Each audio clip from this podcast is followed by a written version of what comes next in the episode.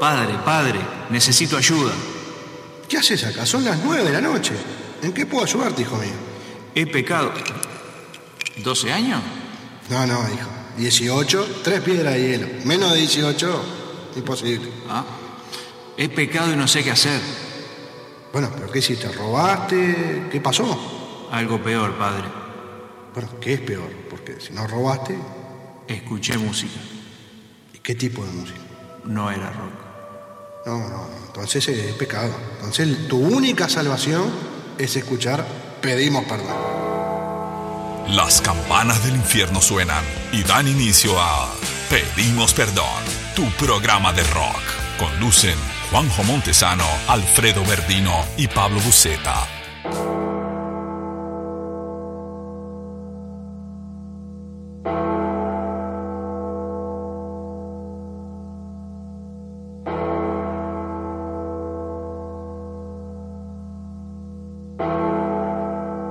Buenas noches, querida audiencia. Nuevo viernes. Estamos acá, al firme, con Buceta y Montesano como los tres mosqueteros, en un viernes que se presenta inhóspito en Montevideo y zonas aledañas. ¿Cómo andan, Juanjo, Pablo?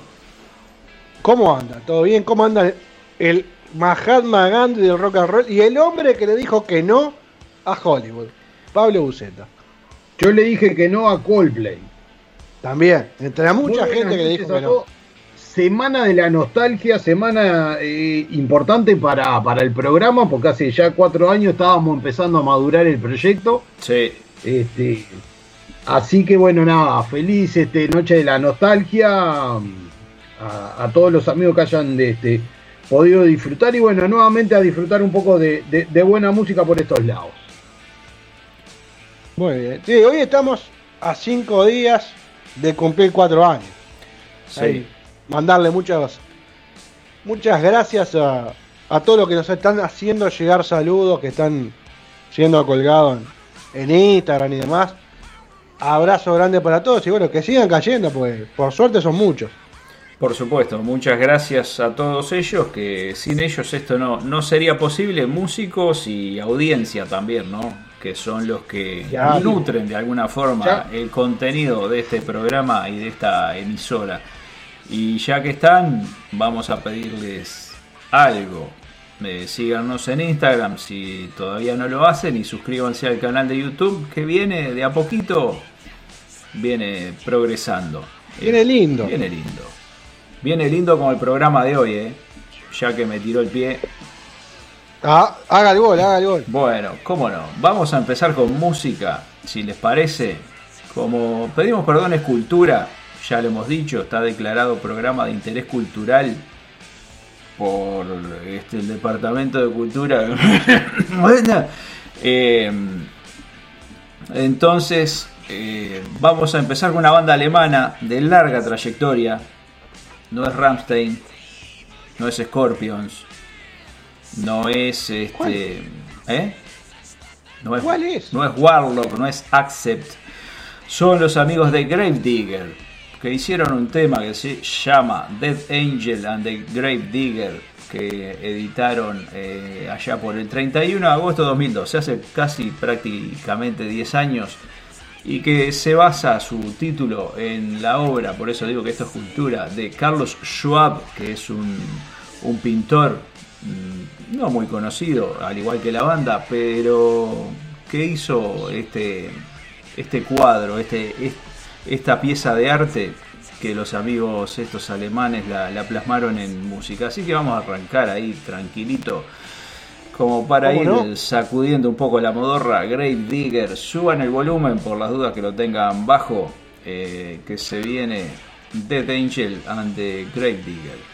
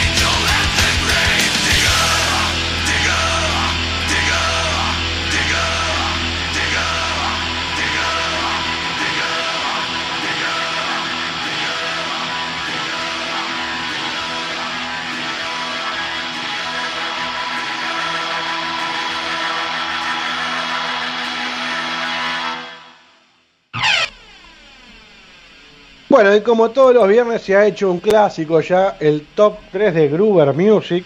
¿eh? Vamos a recorrer tres bandas, tres intérpretes, según lo que toque el día. Y hoy vamos a arrancar con un amigo de Canadá, el amigo Kate Mosfet, que hace una suerte de rock y punk. Con su este muchacho es de Canadá, pero vive en Ámsterdam, ¿eh? No crea que, que está ahí. No, no, no. Dirá, es el que nos escucha. No, está en Ámsterdam, está en Holanda. Así que no. Lo que nos trae hoy es su tema Uneasy. Y yo le digo que si no es fácil, no importa. Pero dele play.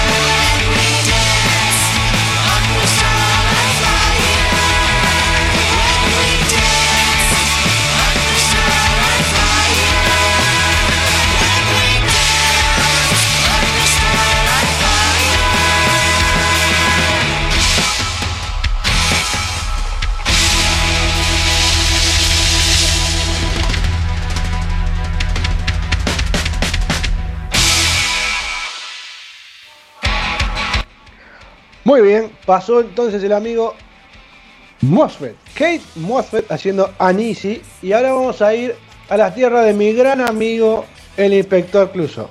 Vamos a ir a Francia para escuchar esta exquisita voz que es Michael Dioni haciendo su tema Ambrosier en este perfecto francés que cada día me sale peor, pero lo tenemos que hacer. Así que denle play.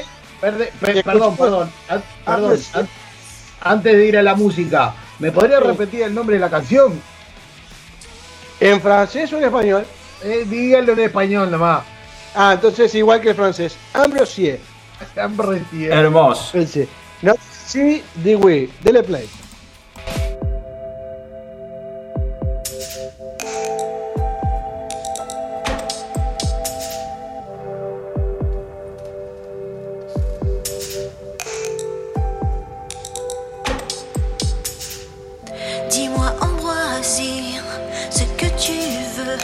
Surtout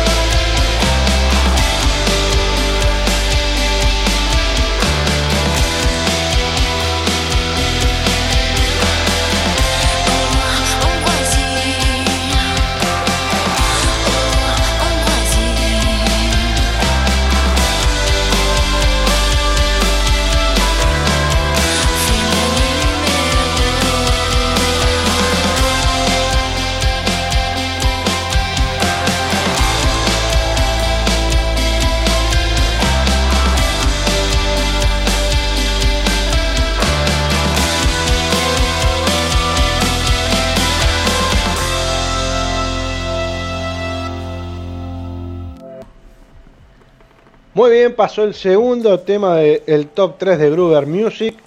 Escuchamos a Michael, Micaele Dioni, que hace una suerte de pop con una mezcla, una mixtura ahí de rock y punk. Así que desde ahí lo invito a ir a Estados Unidos y a Cuba para escuchar a la gente de señal satelital que hacen un rock punk con su tema bien, sin, docu- sin, sin documento, no, sin documento voy a terminar Lo traicionó, lo traicionó el subconsciente, eh. Lo traicionó el subconsciente. Lo traicionó El poeta siempre presente. Perdí la cédula. Dios mío. No, perdón. Bien sin medicamentos. Cosa que yo no estoy. Así que vamos a escuchar el tema Bien sin medicamentos de la genial, genial banda Señal Satelital.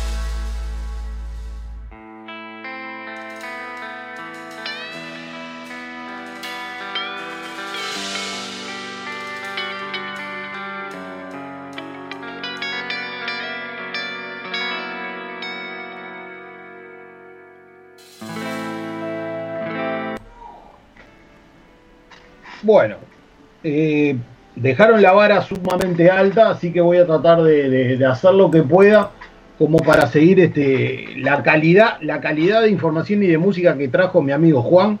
Así que bueno, eh, hoy lo que traje, traje algunas canciones. Yo creo que mm, la música siempre tiene de alguna manera algún este, mensaje oculto, los artistas quieren tratar de, de- de contarnos algo, de contar vivencias o de repente simplemente de, de- intentar generar conciencia. Entonces hoy traje algunas canciones que, que tratan eso, que tratan de dar un mensaje, que tratan de, de dar un este, concientizar de algo. Así que bueno, si no me equivoco, la primera canción que vamos a escuchar es una canción de Billie Holiday. Es así. Eh, Billie Holiday. Una, una hermosa voz, la, la- voz de, de- de una referente del, del jazz, una, una mujer afro, una mujer negra, de, de una, una voz exquisita. La canción que traje para escuchar hoy con ustedes es Strange, Strange Fruit.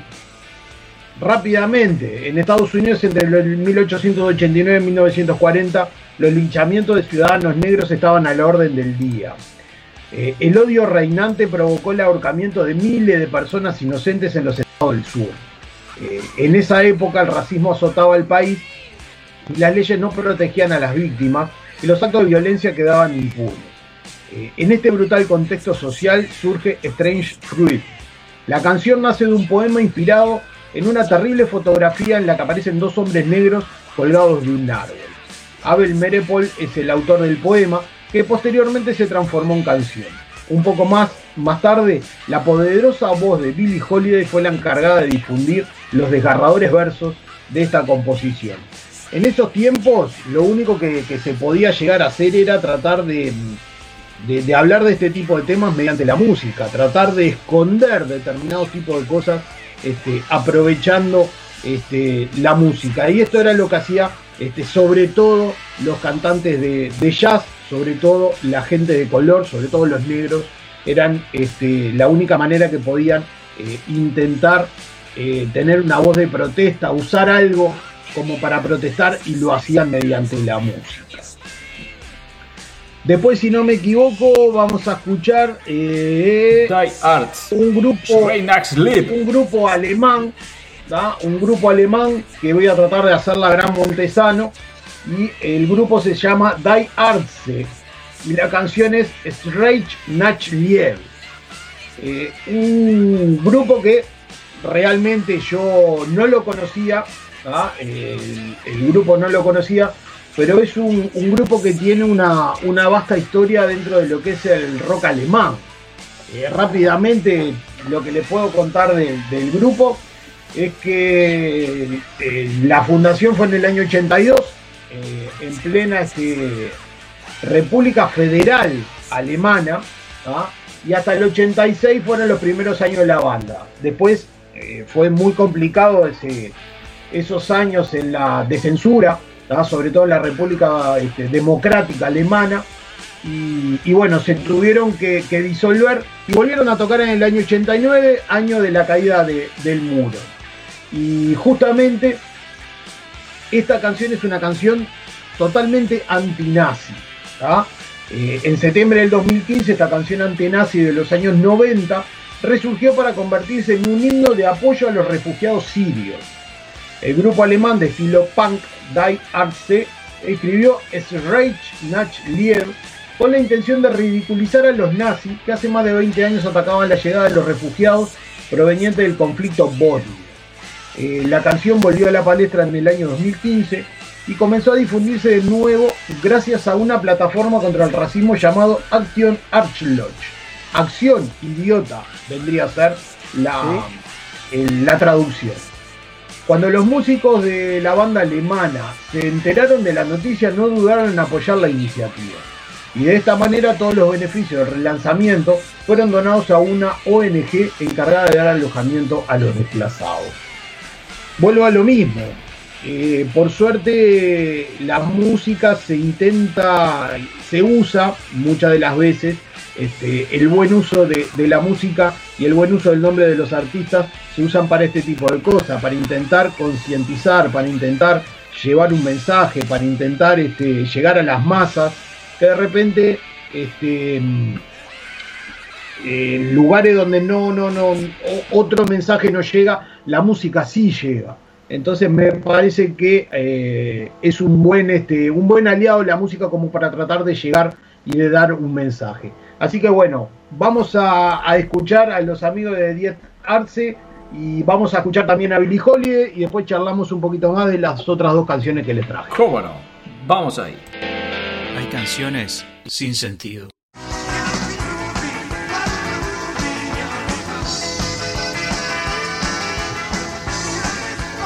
Hay otras que cuentan una historia. Es la historia de día, siempre el mismo guion, sin final. Hoy, en Deletreando Canciones, la vamos a conocer. Es así, los mueren,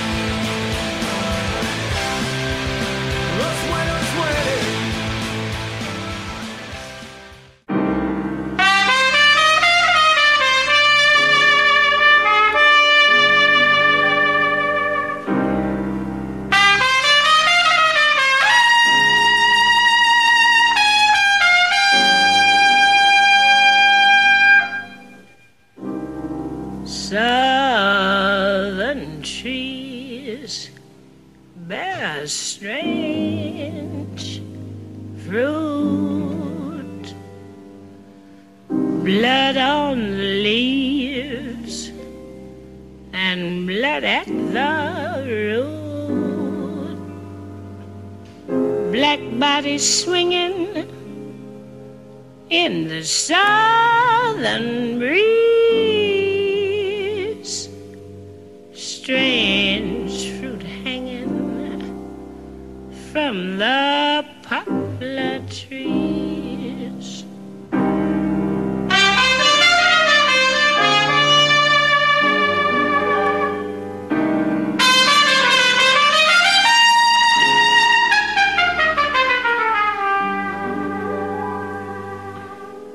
Pastoral scene of the gallant South, bulging eyes and the twisted mouth, scent of magnolia, sweet and fresh. Then the sudden smell of burning flesh. Here is a fruit for the crows to pluck, for the rain to gather for the wind to suck, for the sun to rot, for tree to drop.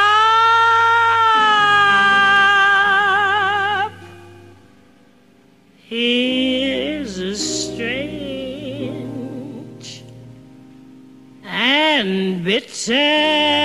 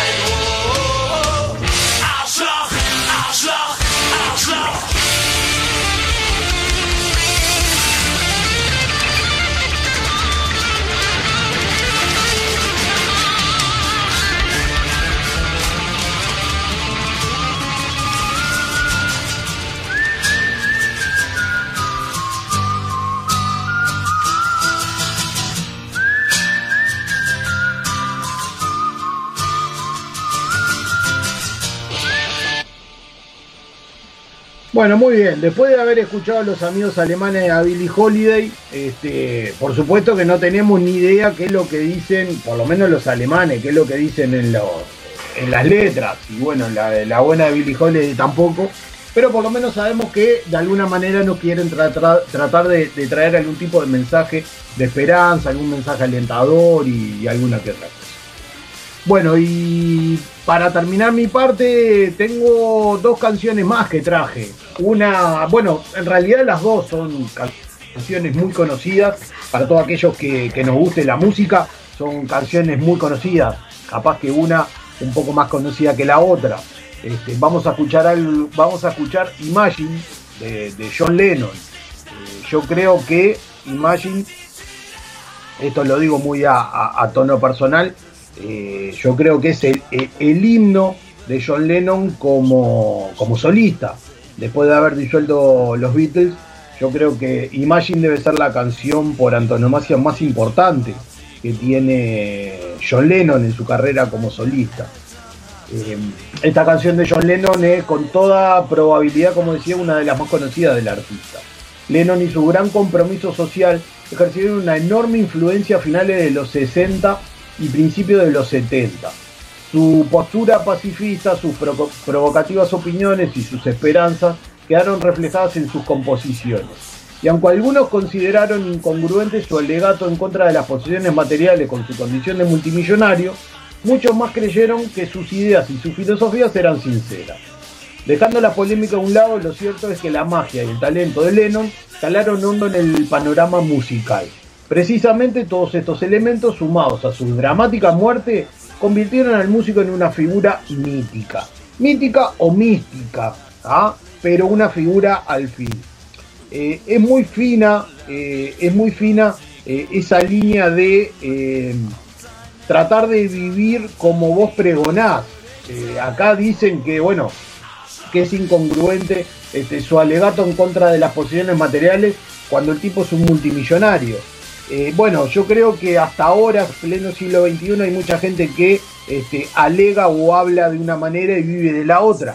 Pero bueno, cada uno este, intenta llegar a la gente de la manera que puede o que quiere. Este, y yo creo que ninguno de nosotros somos, somos juez ni parte como para poder decir que está bien o que está mal. Simplemente quedan cada uno de creer lo que los músicos quieran decirnos. No, Yo creo duda. que esta canción de, de John Lennon, sobre todo Imagine, trae un, un hermoso mensaje de, de, de paz, un hermoso mensaje de- de tratar de creer un poco más en el mundo y que nosotros como personajes del mundo tratemos de hacer esto un poco mejor, ¿no? Aunque quede muy hippie lo que estoy diciendo, pero digo, está, estaría bueno intentarlo, de, de tratar de que entre todos podamos este, hacer para la- las generaciones que, que vienen este, algo mucho mejor. Un mundo mejor, pero eh, igual, este, como vos decías, el, digamos, esa, esa dicotomía no, no invalida el mensaje, ¿no? Este, Por, por eso digo, el mensaje no deja de ser bueno, de ser positivo, aunque voy a hacer un comentario ácido. John Lennon decía, imagina, no, hacelo, ¿no? Imagínatelo nomás. No, no, por supuesto, digo, a ver, yo creo, vol- volvemos a lo mismo, yo creo que ninguno de nosotros somos jueces como para decir si, si lo que el tipo dice está bien, dado su, su condición de multimillonario, lo que sea. Es decir, a ver, el tipo en su momento usó toda su, todo su, su bagaje de, de showman, de frontman, de personaje, para poder tirar un, un mensaje. ¿ah? Y, y digo, y, ese y- mensaje le debe haber llegado a cientos de millones de personas. Y se involucró en causas contra la guerra, es decir, tuvo un activismo en, en causas que, que tenían un significado importante. Exacto, es decir, a ver, todos sabemos, hay un, un John Lennon persona y un John Lennon artista, un John Lennon personaje. Capaz que eh, de la puerta de, de la casa para adentro era un tipo totalmente diferente a- al John Lennon que, que aparecía en los medios. A ver, eh, es famosa una de las fotos de John Lennon y Yoko Ono en bola arriba de una cama diciendo, este, yo qué sé, Bien, give me the chain y todo, todo lo que quiera. Y después estaba la otra foto que se le veía en el culo a los dos que estaban mirando como una tipa le estaba haciendo la, la habitación. Una mucama le estaba haciendo la habitación. Entonces digo, a ver, es como vos decís, Alfred, es la dicotomía de saber quién te lo dice o cómo te lo dice. A ver, no pensemos en eso y tratemos de razonar un poco el mensaje y qué es lo que ellos quieren que imaginen. Quedar con el mensaje. Exacto. Eh, bueno, y para terminar, traigo una canción que para mí es tremenda canción de un tremendo grupo que no ha tenido de repente la, la- las marquesinas que han tenido otros, pero es una muy, un muy buen grupo, que es Midnight Oil. Y la canción es Beds Are Born, eh, perteneciente a su, su disco Diesel and Dust del año 1987. Beds Are Burning es una célebre canción del grupo australiano Midnight Oil. Esta banda dedicó gran parte de su tiempo a manifestar su desacuerdo con todo aquello que consideraba injusto.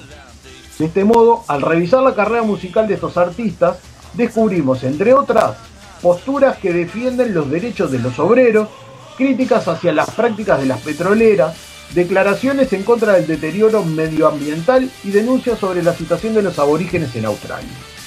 Bed Art Burning nos habla de la expulsión del pueblo Pintupi de sus tierras australianas y a través de su melodía pide la devolución de este espacio perdido.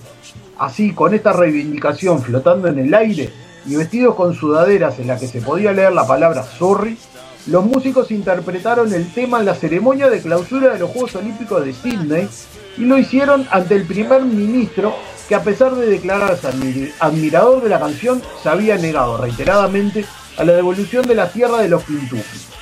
Además, en 2009, Midnight Oil reescribió la composición y 60 celebridades de todo el mundo grabaron un remix con el objetivo de dar visibilidad a los problemas derivados del cambio climático.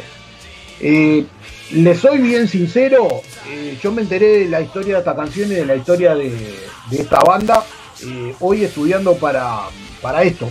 Realmente yo no la sabía.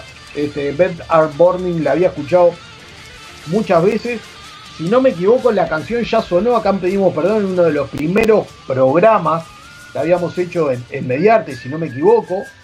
Este, pero realmente no sabía el, el mensaje que traía, que traía este aparejado esto. Así que digo, está bueno el conocer, este, el conocer un poco más de lo que, de lo que nos quisieron contar, de lo que intentaron hacer.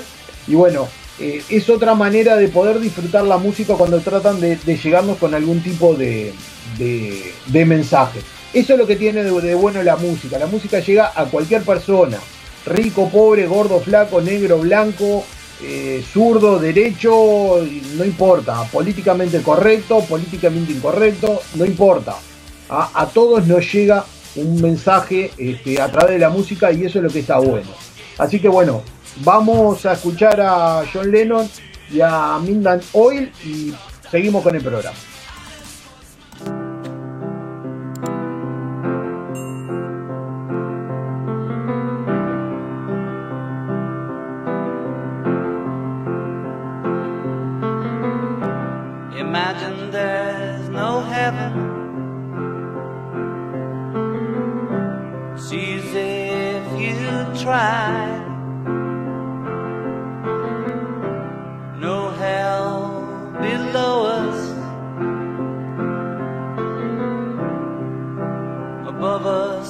the sky.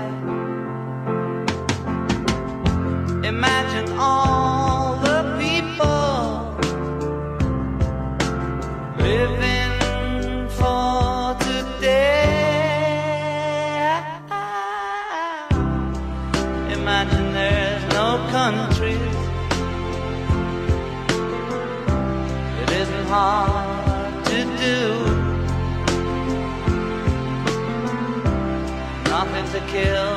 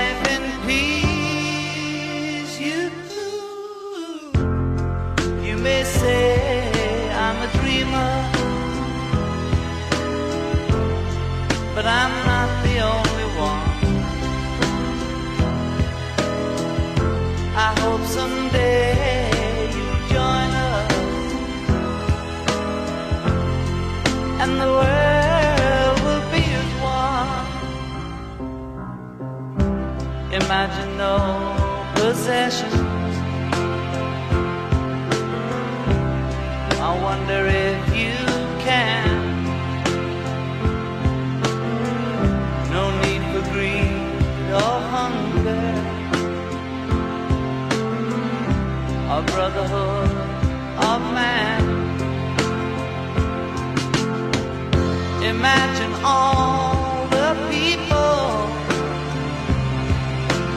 sharing all the world. You, you may say I'm a dreamer, but I'm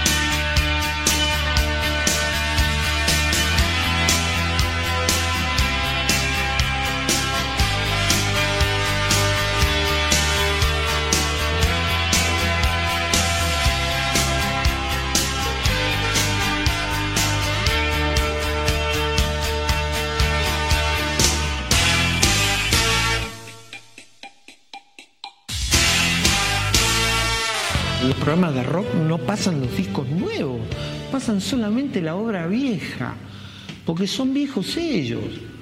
Lo nuevo no, no es suficientemente nuevo, quizás, o es tan nuevo que les da cosa pasarlo.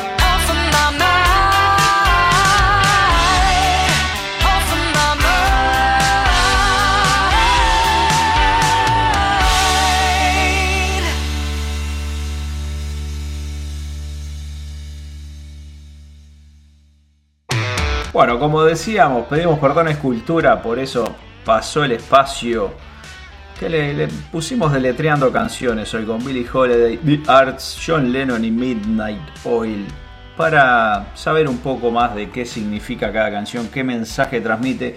Y ahora empezamos ya, lo habrán notado con lo nuevo, Larkin Poe, estas chicas, Rebecca y Megan Lovell, desde Atlanta, estado de Georgia. Eh, Georgia of My Mind es el tercer adelanto de lo que será el próximo álbum de esta banda que si no la conocen se las recomiendo. Se va a llamar Blood Harmony el disco y es lo más suave que van a escuchar en este espacio porque nos vamos a, ir a escuchar una banda que se llama Conan que editaron también un disco, un EP en este 2022 hace muy poquitos días Ritual of Anonymity, una cosa así. Y después Venom Inc., los muchachos que se pelearon con el amigo Cronos, este, armaron un grupo que se llama, en vez de Venom, Venom Inc. y editaron Come to Me hace unos días nada más. Suban el volumen porque son las 10 de la noche y está lindo para escuchar un poco de, de música. Suba la, música, Montesano, Pablo, vos también. Ponelo ahí en el, que suene en todo el edificio. Eh, Conan y Venom Inc.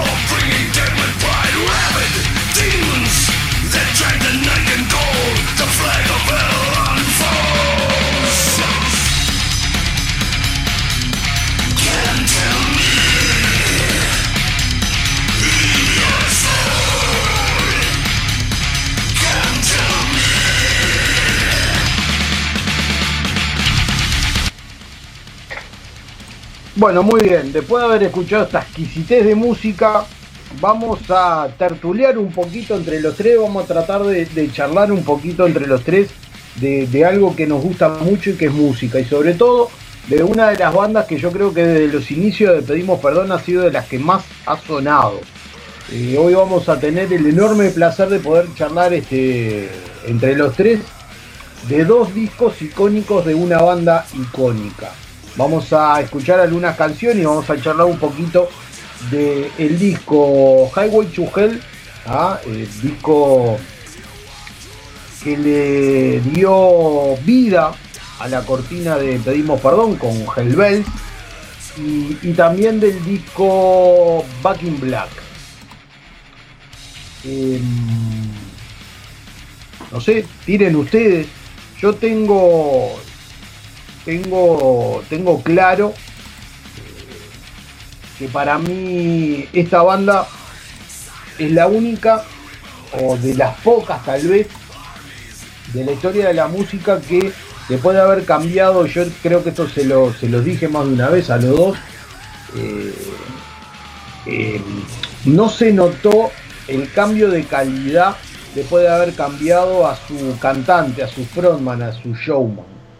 Eh, en Highway to Hell aún estaba al frente de ACDC Bon Scott y en Back in Black fue el primer disco el cual este, teníamos en la voz de, de, de ACDC al gran Brian, Brian Johnson. Eh, yo considero que no solamente no se perdió calidad en el cambio de, de frontman, de cantante, sino que tal vez se ha podido ganar en determinadas cosas. No sé qué piensan ustedes. Sí, para mí es este. En este caso de estos dos discos, claramente hay buena parte de lo que es la historia de ACDC. Hay canciones que, que son himnos desde hace 40 años que han pasado por, por programas de televisión, por películas, por bandas de sonido. Y, y eso te muestra que, que han traspasado el tiempo. En el caso particular, por ahí, de, de las canciones que, dan nombre a, a, los discos. Pero más allá de esas dos, hay un sinfín de canciones en cada uno de esos discos que, que a todos nos gusta y a todos nos han este, hecho volverlas a escuchar. Y voy a decir una cosa que quería, la venía pensando hoy cuando venía al laburo por acá. A todos los muchachos y muchachas que por ahí dicen, eh, no, pero ACDC, todos los discos suenan iguales. Es verdad, todos los discos suenan bien. Tienen razón. Y que lo dijo, lo dijo Angus, lo dijo Angus una vez. Cuando le preguntaron por qué de los 11 discos que, que Angus tenía, que él sí, tenía, sonaban igual, y el loco dijo, dice, no, no, no, ¿cómo los 11 discos suenan igual? Los 12 discos que tenemos suenan igual, dijo. A ver, también con, convengamos algo, ¿no? Para nosotros, eh, del disco Back in Black, eh, nosotros tenemos como si fuera un hijo que es nuestro, que es la canción Hellbell. Eh, si bien no es la canción que le da este, nombre al disco, que tal vez es la más conocida o la más este, icónica del disco, nosotros elegimos como cortina del programa este, Hellbell. Entonces como que eh, tiene para nosotros tres ese, ese, ese algo sentimental de que es la canción que nos acompaña desde el primer día en el programa. Sí. sí, tal cual. Y además tiene, creo que en, en, este caso, vos lo decías recién, bueno, por el tema del fallecimiento de, de Bon Scott, un cambio obligado de, de cantante, de frontman, y sin embargo son dos discazos, porque Highway to Hell es tremendo disco, y Back in Black es otro disco espectacular. De principio a fin, cualquiera de los dos. Igual yo con el tema de un cantante u otro, me quedo un poquito con Bon Scott. Tenía algo particular el tipo, era tan, tan desprolijo, tan pasado de rosca. Un señor, póngase de pie, Bardino. Si va a hablar de Bon Scott, póngase de pie. Sí, por lo eso que, mismo. Lo, lo, que tenía Bon Scott que era mucho más carismático que lo que puede llegar a ser Brian Johnson. y, y vamos a ser sinceros, eh, para una banda de, de heavy metal como puede llegar a ser ACDC, vos no, no, no, no necesitas un tipo correcto como puede llegar a ser Bon Scott, este, como puede llegar a ser Brian Johnson. Sino que, digo, lo que de repente se- más se necesita es ese, eh, ese poco de locura, ese activo de, de, de- de- de ser medio desprolijo, como decís vos, Alfred, eh, que era lo que, lo que era este Bon Scott. Sí, igual también Sí, ahora, tenían a Angus como, como payaso de, de- y descontrolador, ¿no? Este, tenía esa particularidad que eran dos personas ahí que, que hacían una, una mezcla bastante explosiva. No digo que Brian Johnson sea malo como frontman ni nada de eso, pero este, no sé, me quedo por eso digo un poquito con, con Bon Scott en alguna cosa más, más de, del Una- desenfreno. que- Una cosa no quita la otra, son dos tremendos artistas, Sin duda. diferentes y en gustos a vos te puede gustar más Bon Scott, este, a otro le puede gustar más Brian Johnson, lo que sí, este, estamos todos de acuerdo que son dos tremendos cantantes, dos tremendos frontman che, y dos yo tremendos no discazos tengo, de- yo no tengo un gusto de, de decir este me gusta más que el otro. Creo que le tengo más simpatía a Bon, pero la voz de Brian es algo que, que es espectacular. A ver, salvando, y teniendo el look de Cacho Bochinche, ¿eh? Hay que. Salvando, salvando, la, salvando la- las diferencias, ¿no? Porque digo, no, no, no estamos en, en, eh, en un lugar como para poder este, eh, comparar. Pero lo que tiene Brian Johnson es ese tono de voz característico, que es lo que tiene también Bruce Dickinson con, con Maiden. Vos escuchás los primeros acordes de cualquier canción cantada por Brian Johnson y sabés de qué estás, qué estás escuchando y a qué banda vas a escuchar. Es como si fuera un, un, este, una marca registrada. El tono de voz de, de- de Brian Johnson me parece que es una, una marca registrada. y bueno, y- Estamos de acuerdo. sí, diga. No, le iba a decir que. Que ya le digo, no, me quedaba pensando en eso de. De en cuántas películas, series y demás sonaron cualquiera de las dos. Por ejemplo, eh, eh, Highway to Hell y Back in Black. Sí, ¿no? y muchas otras, ¿no? Y- Porque, por ejemplo. Sí, no, no, no. este, exactamente. No, bueno, más adelante. Yo elegí una canción que sonó, si no me equivoco, en Iron Man, puede ser. Este, to Thrill, sí, Iron en, Man 2. en Iron Man 2, exacto. Eh, que esa es la, la que elegí, pero del disco Back in Black. Del- de este disco elegí eh, Shut Down in Flames. A ver, es una canción que me, me parece que dentro de todas, ¿no? Porque están, como decía, me gustan todas en realidad, porque yo salí este, acá, dijera Montesano, agarren esa cédula, salí de la escuela escuchando ACDC y justo este, este era un disco de cabecera prácticamente, eh, Highway to Hell, así que eh, lo escuché todo desde el inicio y cada vez me, gu- me gustó más. Eh, después vino Back in Black y por supuesto que fue un discazo. Pero este, por eso y elegí Shout Down in Flames, que como hoy Pablo mencionaba un poco de, de la historia que cuenta la canción. En este caso, el amigo Bon, Bon Scott, contaba no solo las ganadas, sino las perdidas. Y Shout Down in Flames me hizo acordar tanto a esa época que uno salía a los bailes y tenía que, ver si, si alguien lo, lo- acompañaba a lo largo de la noche y muchas veces no, no había. Bueno, entonces este, la canción trata sobre eso. Un chico que sale de noche a dar vueltas por la ciudad con la esperanza de encontrar una chica. Y bueno, innumerables veces hace la tentativa, pero falla inexorablemente por lo que es disparado en llamas, shout down in flames. Eh, es lo bueno también, ¿no? Se cuentan las ganadas, pero hay que contar las perdidas, que a veces son más. Por eso elegí ese tema. Exactamente. ¿Qué, qué, qué vamos a escuchar como primera opción?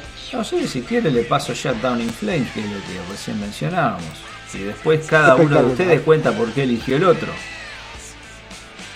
Bien. si le parece, le doy play. ¿Me autoriza? Dele play.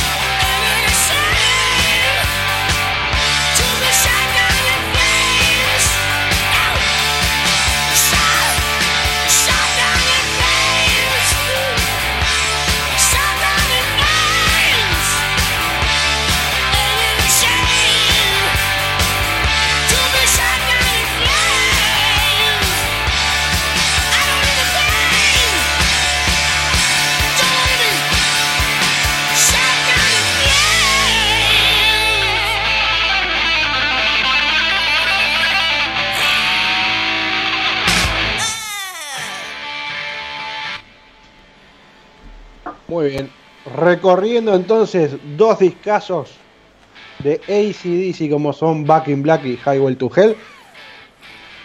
Hay cinco temas más para escuchar a elección del señor Verdino, Buceta y quien les habla. Pero vamos a hablar un poquito de esto, ¿no? Segundo, segundo simplemente como para tirar un poco de info. Eh, Highway to Hell, al momento en que fue, fue editado, ¿tá? hasta ese momento era el álbum más popular de la banda.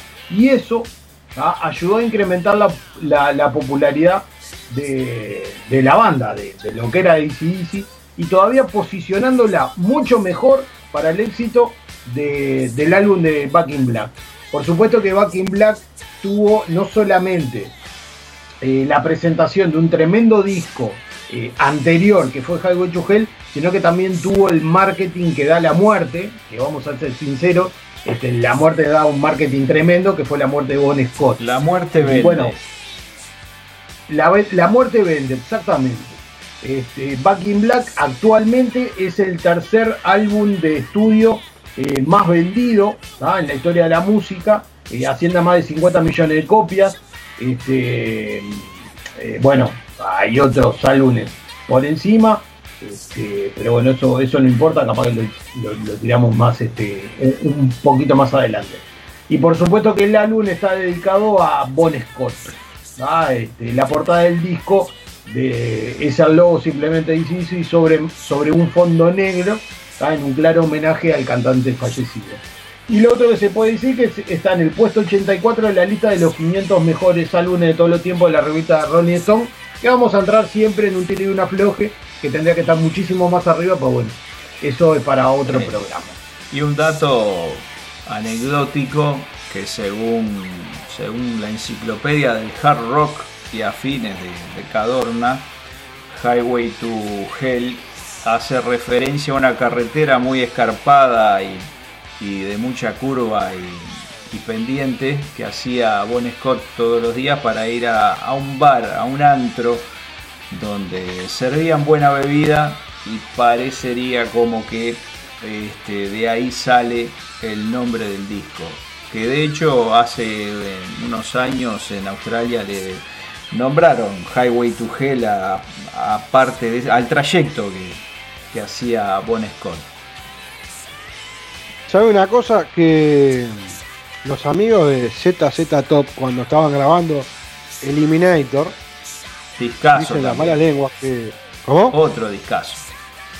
Sí, dice, dice la mala lengua que Billy Gibbons y sus compañeros cada mañana, antes de arrancar a, a grabar ese discazo de Eliminator, escuchaban un tema 2 de Highway to Hell, como para entrar en calor, digamos. Entonces, ¿hasta dónde llegaba, no? Para calentar los dedos, para, para motivar la creatividad. Sí, sin duda. Sin duda, porque es todo energía. Ese disco es todo energía.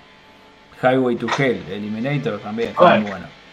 Convengamos, convengamos que cualquiera de los dos discos eh, son discos que perfectamente podés escucharlo de principio a fin sin saltarte un solo tema. Sí, y volvemos a lo mismo. En la historia de la música son pocos los discos que vos podés hacer más allá, más allá de que sea una banda que nosotros queremos mucho, que nos gusta como ACDC. Sí, ¿Sabes otra Pero- cosa que me gusta de ACDC? Que no quiere decir que no me gusten, porque otras bandas han hecho y, y están buenas, no, no lo niego. No, no tiene baladas, no, no se pegó a la moda de las baladas. Cuando llegó en el hard rock y el heavy metal, que todo disco tenía que tener una balada, ACDC se pasó por, por el fundillo del pantalón el tema de las baladas y no sé, que alguien me diga qué balada tiene ACDC, pero no, no le conozco ninguna, no entró en esa onda. Y eso me, Yo me gustó no te- siempre también. Ahí, ahí yo no te la llevo porque me parece que las baladas en el heavy metal o el hard rock están buenísimas, ¿va? todas están buenas, pero digo, a ver, también está buenísimo que los locos hayan tratado de patear un poco el tablero y no caer en la obviedad de tener que hacer lo que hacen los demás. Claro, no, no, por eso, está te digo, bueno no digo que no me gusten, sello. porque hay muchas y muy buenas y que me gustan, pero los tipos no, no cayeron en esa, a eso me refiero, a que se mantuvieron claro, en la línea que se habían trazado y fueron por ahí y las modas no, no les afectaron ni en lo visual ni en lo musical. Claro. Exactamente. Así que bueno. ¿Con qué podemos seguir? Y no sé, tenemos Get It Hot y Touch Too Much. Ustedes me dicen. El ese orden.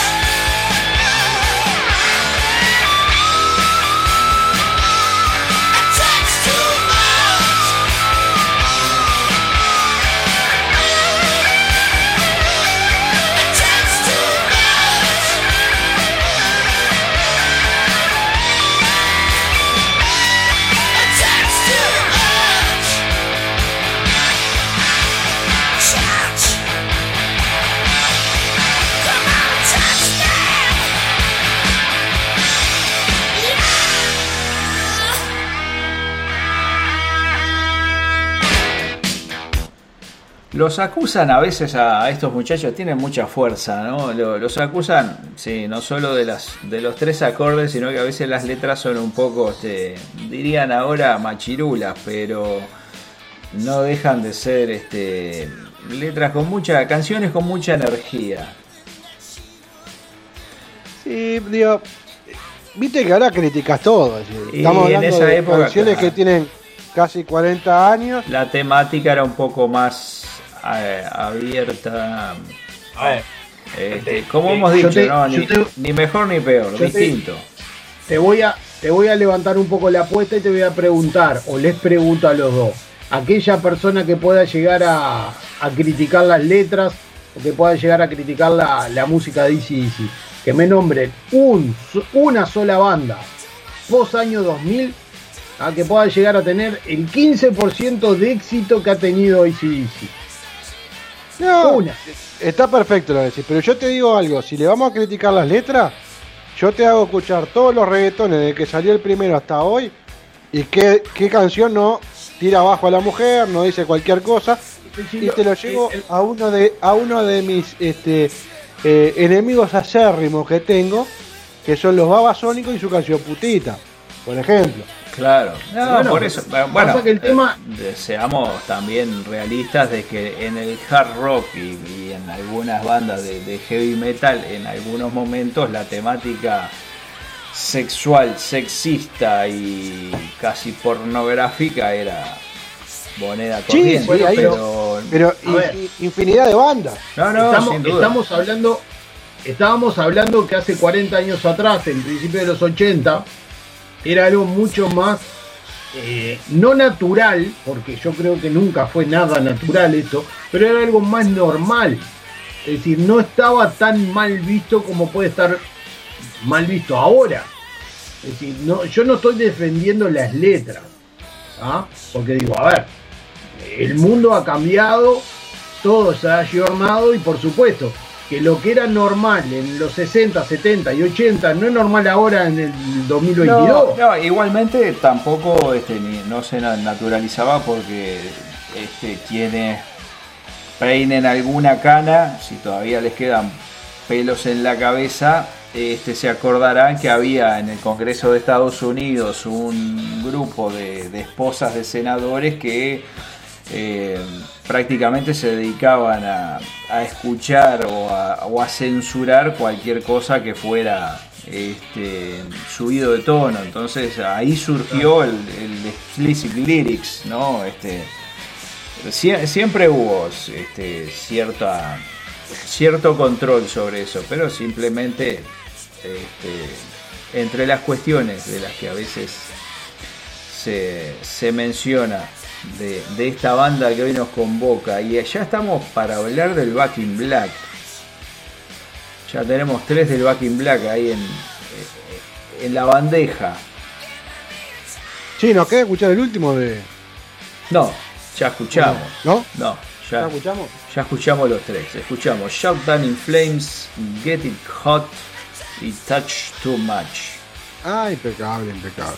Entonces, sí, entonces si me deja rápidamente. Hable. ¿Cómo le quiero leer algo. Le quiero leer algo de un libro que tengo acá. Ah, de Cadorna, una exquisitez. No, no, no. Ah, Jesse Pink. El libro se llama Los Young, es decir, por los hermanos, claramente. En relación a Back in Black. Back in Black funciona porque técnicamente es una bella reproducción de una gran performance y por el espacio en el que la realizan, con la voz de Johnson cuidadosamente balanceada entre, entre el aire de la sala, dos guitarras que suenan geniales, un baterista y un bajista, todos tocando con intención genuina, se convierte en una golosina celestial para el oído. Qué casualidad, esto es como un centro para mí. ¿A qué último elemento nombran al bajista? Lamentablemente. claro. Una Pero lástima. la historia lo marca. Una Pero dice porque- clarito que es in Black. Bueno. ¿Qué va a hacer? Este, no, no, no, no, no, pero me creo, sin meternos demasiado en el tema del bajista, que ya podría ser un tema, mire, se lo planteo para un próximo algún, alguna próxima edición, bajistas. Sí. Vamos a hablar de los Bajistas. no le voy a adelantar nada ahora para no quemar. Eh, Va a ser un podcast. Vamos 15 a, no, no, vamos a hablar de, de los bajistas. Vamos a traer bandas mm, en el que el bajista es el líder de la banda. A ver qué me dice. Supuesto que, supuestamente vamos a escuchar al gran Lemmy ahí, ¿no? Y vamos Tengo- a escuchar a Steve Harris. Y va- Donde el bajista. podemos es el escuchar líder. a los Red Hot, pero eso será en una próxima edición. Les cuento Bueno, por qué elegí. lo, lo- lo de los Red Hot, vamos a discutir. Ah, Flia para mí es un tipo carismático. Sin duda, sin duda, pero no es el líder. No, no, no, Perdón, no. pero no. Mm, pero ojo porque si no, Ah, se picó con si los no es el presidente es el vice. Pero Sí, sí. no, no, sin duda. Eh, estamos. Hoy nos convoca este ECDC. Eh, De Back in Black elegí Shot to Thrill porque el amigo Brian Johnson, hoy lo que hablábamos, ¿no? Este, Bon Scott escribía un poco de, de sus experiencias, las buenas, las malas este, y alguna otra sustancia. Brian Johnson en esta canción por lo menos también le escribió una sustancia, pero no pensando en los excesos de, los rockeros, eh, sino en, las, en lo que estaban viviendo en las amas de casa del Reino Unido, aunque a usted le parezca mentira, que estaban aparentemente pasando por una situación y una época compleja y el tipo le, escribió Shot to que habla un poco de esas penurias porque había muchas personas mm, este, que realizaban sus tareas en el hogar que se habían convertido en un poco adictas al, al Valium debido a que, bueno, en el sistema nacional de salud de aquel país, eh, los médicos como que eran propensos para determinadas afecciones, recetar Valium a diestra y siniestra y eso estaba trayendo una serie de problemas a las amas de casa y de eso también se ocupó Brian Johnson. Por eso elegí Shot to Thrill. Muy bien.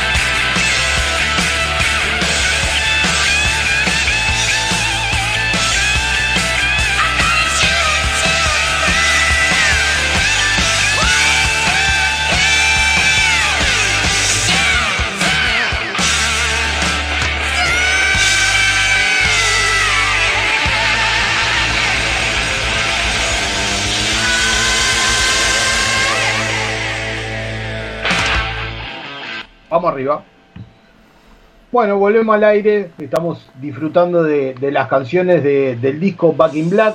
Yo voy a tirar, me gustan mucho los números. Y hace un ratito había dicho que, el disco Back in Black se había puesto en segunda, en segunda posición. Había dicho en realidad en tercera, pero me, me corrijo. Eh, históricamente está en el segundo puesto de los discos más vendidos. Únicamente en la historia de la música, ¿no? Únicamente este, por detrás de, de Thriller de Michael Jackson. Thriller del año 82 vendió más de 70 millones de discos. Y Back in Black del año 80 vendió más de 50 millones de discos. Así que, bueno, estamos hablando de un tremendo, pero tremendo, tremendo disco que, que se puede disfrutar de principio a fin.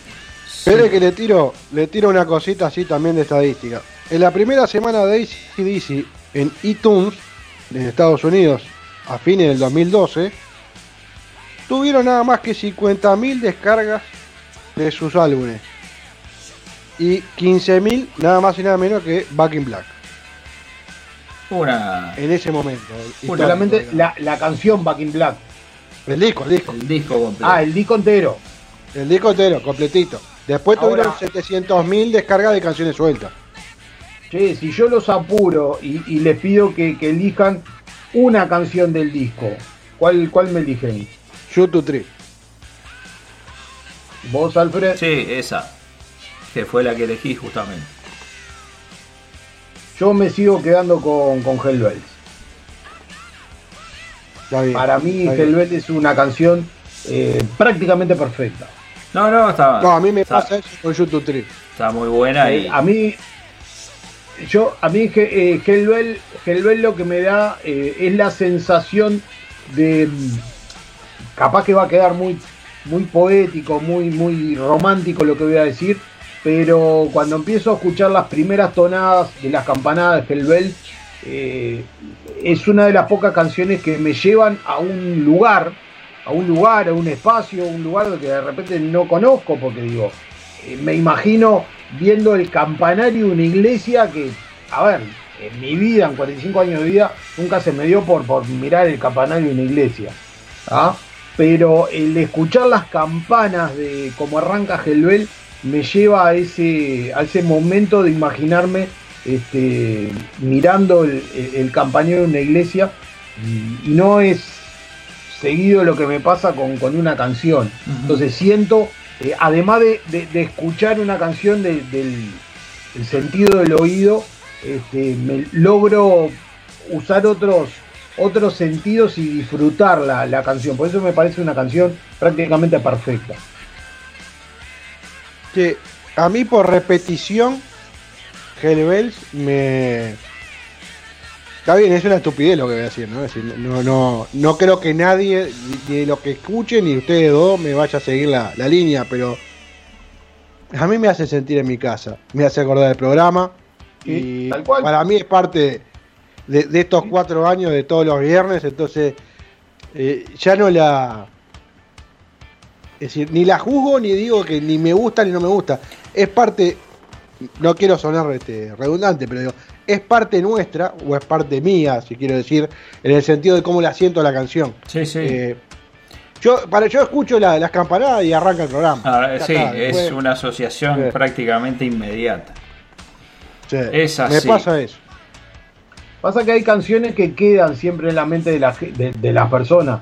Y a nosotros, a mí personalmente, y creo que a vos también, Juan, nos pasa con, con esta. Porque además, cuando nosotros empezamos esta locura, fue casi unánime en, saber que esta canción iba, iba a empezar a, a- a ser parte del programa. A representarnos. Por- Es. porque fue, fue, creo que fue unánime eh, la- una decisión entre los tres de saber que Hellbell iba, iba a ser la, la- la canción de presentación del programa y creo que no nos equivocamos en la elección porque por repetición como vos decís este por lo menos nosotros tres ¿ah? sabemos que suena Hellbells y, y significa que viene atrás la, la- la presentación de- del programa y eso está, está buenísimo Y mucha gente más, creo. Vamos a darle un hueso al Sí. perro y después Ah, rock and roll, no es polución. Así que eso es lo que va a sonar ahora. Bueno.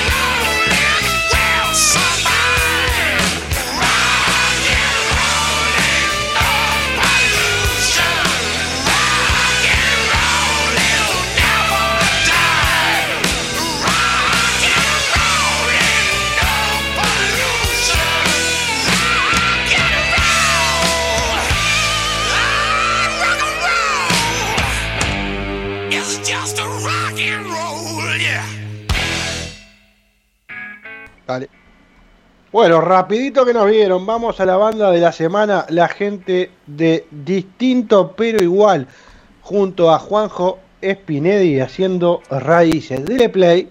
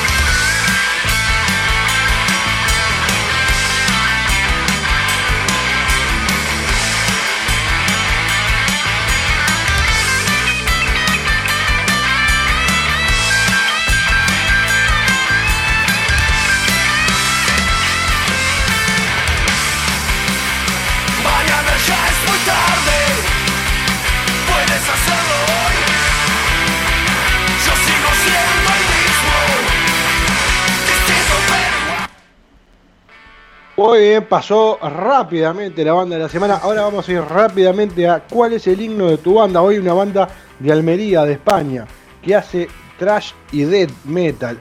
Nada más y nada menos que Horrific. Va a ser el tema creado en el infierno.